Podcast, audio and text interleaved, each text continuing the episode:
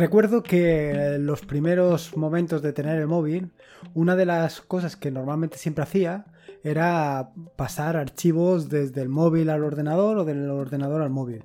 Y siempre me ha resultado bastante complicado porque o la aplicación que funcionaba en el móvil no terminaba de enviar, o porque la comunicación no era buena, o porque aquello era por USB, en fin, eh, por USB, por Bluetooth. Había diferentes razones para que esto no terminara de funcionar bien. Hoy en día debería de ser algo de lo más normal, de lo más común. Sin embargo, yo creo que sigue siendo complicado. No entiendo por qué, pero para mí, no sé, de una vez a otra, o bien se me ha olvidado cómo tenía que copiarlo, o bien no termina de funcionar. Así que al final, la mayoría de las veces lo que termino por hacer es copiar el archivo a Telegram y desde Telegram pues lo copio al ordenador. Sin embargo, hay distintas herramientas que te permiten hacer esto de una manera mucho más sencilla y mucho más cómoda. Pero como digo, el problema que tengo normalmente es que de una vez a la siguiente que tengo que utilizarlo se me ha olvidado por completo. Con lo cual, pues siempre que encuentro alguna aplicación que me resulta más o menos interesante para hacer este cometido, pues lo primero que hago es escribir un artículo en el blog o en este caso crear un nuevo episodio del podcast dedicado a esta aplicación, a la aplicación que te voy a comentar hoy. Una sencilla aplicación que lo que te permite es enviar eh, archivos del ordenador al móvil y del móvil al ordenador utilizando básicamente un código QR. Bueno, un código QR y por supuesto una red wifi a la que esté conectado tanto el ordenador como, em, como el móvil. Bueno, realmente a lo mejor una red wifi no hace falta, pero sí que estén ambos en la misma red local.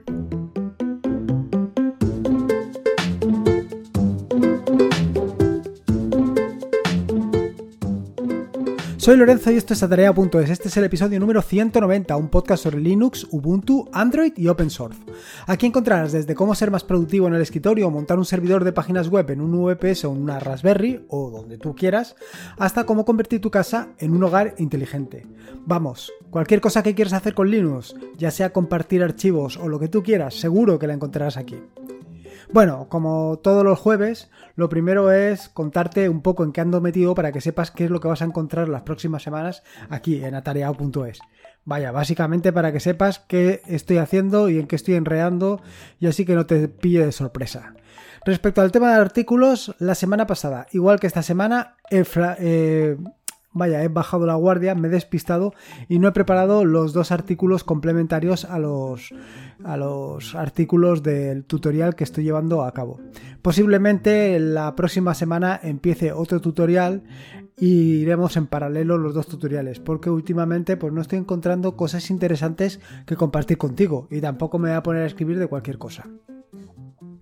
Sin embargo, lo que sí que estoy muy metido y es algo que me resulta muy interesante y que creo que a ti también debería resultar interesante, o por lo menos a mí me lo parece, es el tema de Ansible, Ansible, Ansible, Ansible o como lo quieras llamar. Yo, vaya, he castellanizado por completo la palabra y utilizo Ansible, pero bueno, en el trabajo es algo que puede ser desde Ansible, Ansible, Ansible, Ansible, puede ser cualquier cosa. Bueno, si no sabes lo que es esto de Ansible o Ansible, simplemente indicarte que es una herramienta muy potente que lo que te va a permitir es, pues, básicamente automatizar los procesos más comunes. Quiero decir, por ejemplo, copiar archivos entre diferentes equipos. Al final lo que te permite es realizar muchas operaciones entre muchos equipos eh, con poco trabajo. Eh, ya vengo hablando sobre esto de Ansible durante los últimos episodios del podcast, pero quiero insistir un poco más en ello. Sobre todo porque en este nuevo episodio del podcast, eh, perdona, en este nuevo capítulo del tutorial, ya vamos a entrar con playbooks. Y te preguntarás, ¿qué es esto de playbooks? Bueno, pues un playbook no es más que una lista de plays, de actos. ¿Y qué es una lista de actos? Bueno, pues una lista de tareas. En cada play, en cada acto, vas a tener diferentes tareas que realizar. Por ejemplo, una tarea puede ser eh, descargar de un Git eh, el contenido y comprimirlo o guardarlo en un archivo TAR. El siguiente es distribuir ese archivo TAR entre diferentes máquinas. La siguiente tarea es descomprimir ese archivo TAR e instalarlo en, sus ubicaciones correspondientes. Y la última tarea puede ser configurar esa aplicación o eso que has descargado. En fin, algo muy interesante. Pero como ya he dicho en otros episodios del podcast, no solamente se trata de esto. Lo mejor y lo más interesante de Ansible es que lo que puedes hacer son eh, recetas.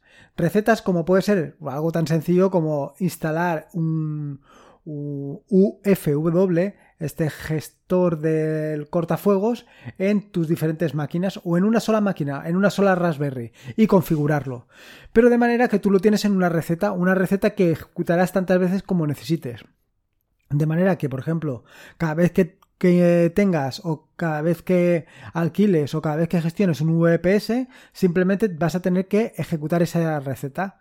Con la ventaja de que esas recetas eh, las puedes gestionar o controlar bajo un control de versiones, con lo cual lo vas a tener todo muy atadito. En fin, esto es un poco lo que te quería contar de Ansible, de Ansible y lo que vas a encontrar el próximo viernes en el capítulo nuevo del tutorial. Básicamente los playbooks.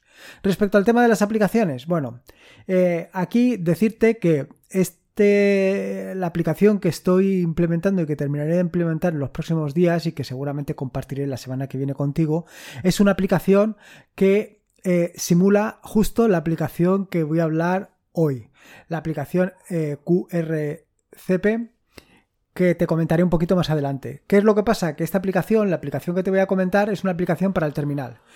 Y ya sea porque eres una persona recién llegada a esto de, de, Ubuntu o de Linux, o simplemente porque eres una persona que no le interesa lo más mínimo el terminal, pues lo mejor sería tener una herramienta que te permitiera eh, hacer lo mismo, pero desde tu gestor de archivos, ya sea Nautilus, Nemo o Caja.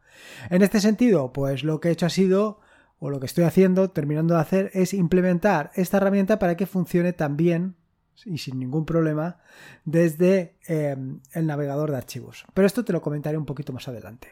Así que una vez te he contado tanto lo que vas a encontrar en lo que se refiere a artículos como en lo que se refiere a aplicaciones, me meto directamente en el turrón, en el turrón de este nuevo episodio del podcast. Es decir, en hablarte sobre QRCP. ¿Qué es QRCP? Bueno, pues es una sencilla aplicación, una sencilla aplicación para el terminal que lo que te permite es compartir cualquier archivo mediante un código QR. En realidad lo que hace esta aplicación es levantar un servidor web. Un servidor web que lo que te va a servir es precisamente la aplicación que quieres compartir con el móvil. De manera que ejecutas la aplicación indicándole primero el archivo que quieres compartir, el archivo que quieres transferir a tu móvil y en esa simple operación lo que se genera es ese código QR. Ese código QR que se va a mostrar en, en, el, en el terminal. Tú con el móvil escaneas ese código QR y te llevará a la página desde la que descargar. Y ya está, así de sencillo, ya tendrás el archivo en tu móvil. Algo sencillo, sin preocupaciones, sin tener que calentarte la cabeza, nada, muy sencillote. La cuestión o el inconveniente principal de la aplicación, como te he dicho anteriormente, es que tienes que utilizar el terminal y si no estás habituado a ello, pues, pues es un inconveniente. Otro inconveniente que le he visto es eh, que funciona bajo HTTP. O sea, no utiliza un protocolo seguro, no utiliza HTTPS, con lo cual, eh, si estás en una red pública, pues te vas a encontrar con la sorpresa de que cualquiera puede snifar el contenido de ese archivo. Y eso es un problema. Eso es lo que no me ha gustado. Hombre, siempre puedes recurrir a una VPN para hacer esta operación. Pero bueno, yo creo que esto es un poco matar moscas a cañonazos. ¿Cómo instalar la aplicación? Bueno, instalar la aplicación es realmente sencillo. Simplemente te tienes que bajar el paquete DEP o el paquete RPM correspondiente a tu arquitectura desde la página de la web, desde la página de la aplicación, perdón, y una vez descargado, pues con un sudo dpkg-i lo instalas y a funcionar. Bueno, a funcionar no exactamente, porque lo primero que vas a tener que hacer es configurar la aplicación. ¿Cómo configurar la aplicación? Pues sencillo, qrcp config. ¿Qué problema me he encontrado? Bueno, pues el problema con el que me he encontrado es que no te permite introducir la IP. No te, permite introducir la IP. Y esto es un problema. Es un problema porque, porque si lo que vas a hacer es compartir el archivo en una red, pues eh, no puedes compartirlo utilizando el localhost, como FQDN como en la dirección a la que descargar, porque claro, vas a hacer un localhost directamente a tu móvil, con lo cual no vas a descargarte absolutamente nada. Entonces, ¿qué es lo que tienes que hacer? Pues poner ahí directamente la IP. ¿Qué es lo que he hecho yo? Como no me deja introducir la IP cuando he establecido la configuración, lo que hice fue simplemente poner localhost y luego editar el archivo de configuración. El archivo de configuración se encuentra directamente en tu home bajo el archivo .qrcp.json. Ahí eh, cambias el FQDN por tu dirección IP y ya lo tienes solucionado. A funcionar.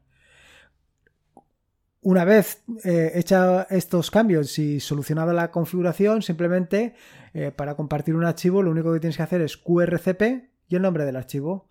Entonces te aparecerá directamente un código QR. Con el móvil escaneas ese código QR y se descargará la aplicación del archivo a tu móvil.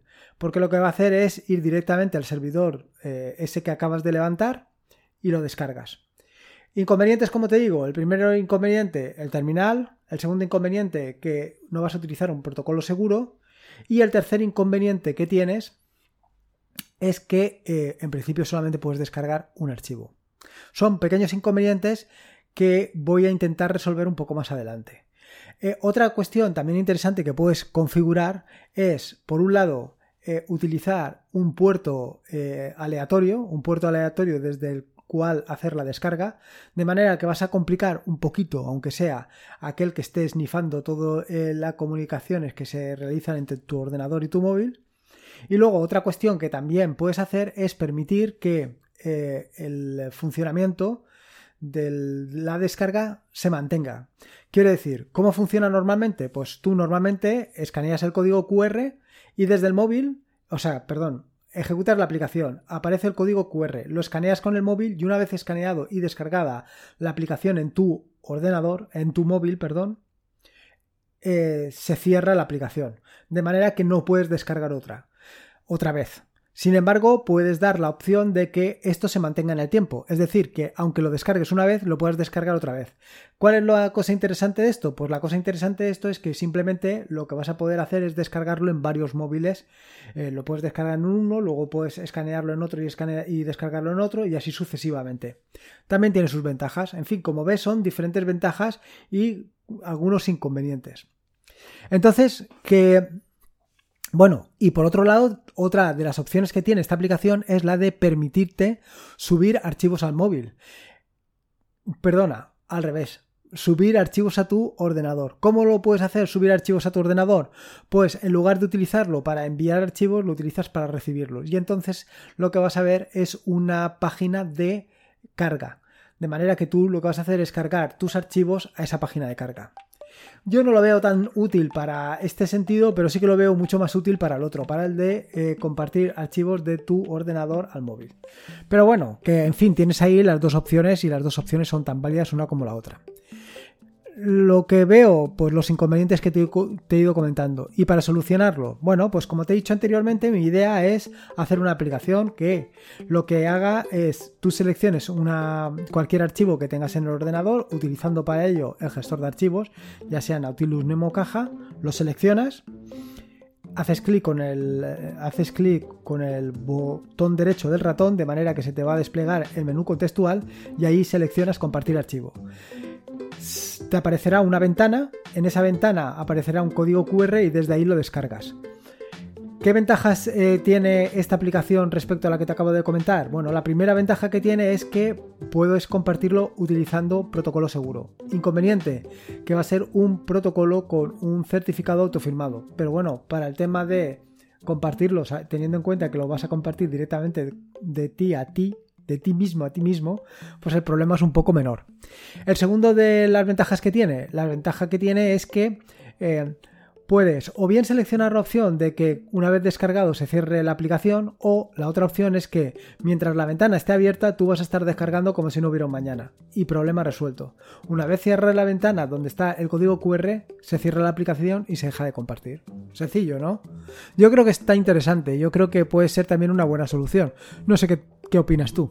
Ya te digo, yo intentaré que la próxima semana esté disponible para poder compartirlo contigo. Probablemente el próximo jueves, ya veremos. A ver si me da tiempo a todo, porque últimamente eh, estoy un poco de trabajo hasta arriba y, y la cosa se me va complicando. Pero bueno, tampoco quiero hacerme aquí el víctima, que no se trata de eso. En fin, espero que te haya gustado el episodio de hoy. Si pruebas la aplicación, pues nada, coméntamelo y dime qué te ha parecido. Igualmente, comenta cualquier cosa. Para eso está la página de contactar de atarea.es y allí me dejas tu opinión, lo que tú consideres. Y por supuesto, recuerda que es importante el tema de compartir. Eh, de compartir vaya, compartir eh, este, esta, vaya, este podcast. Y no solamente eso, sino también de dar tu valoración, tu opinión para que, pues para que lo conozcan a otra gente, porque es la única manera de poder subir. Por otro lado, comentarte que este es un podcast de la red de podcast de sospechosos habituales, donde puedes encontrar fantásticos podcasts. Así que si quieres suscribirte a esta fantástica red de podcast, simplemente tienes que ir a feedpress.me barra sospechosos habituales y ahí tienes el feed donde, donde suscribirte. Y por último, y como te digo siempre, recordarte que la vida son dos días y uno ya ha pasado, así que disfruta como si no hubiera mañana y si puede ser con Linux, mejor con mejor. Un saludo y nos escuchamos el próximo lunes.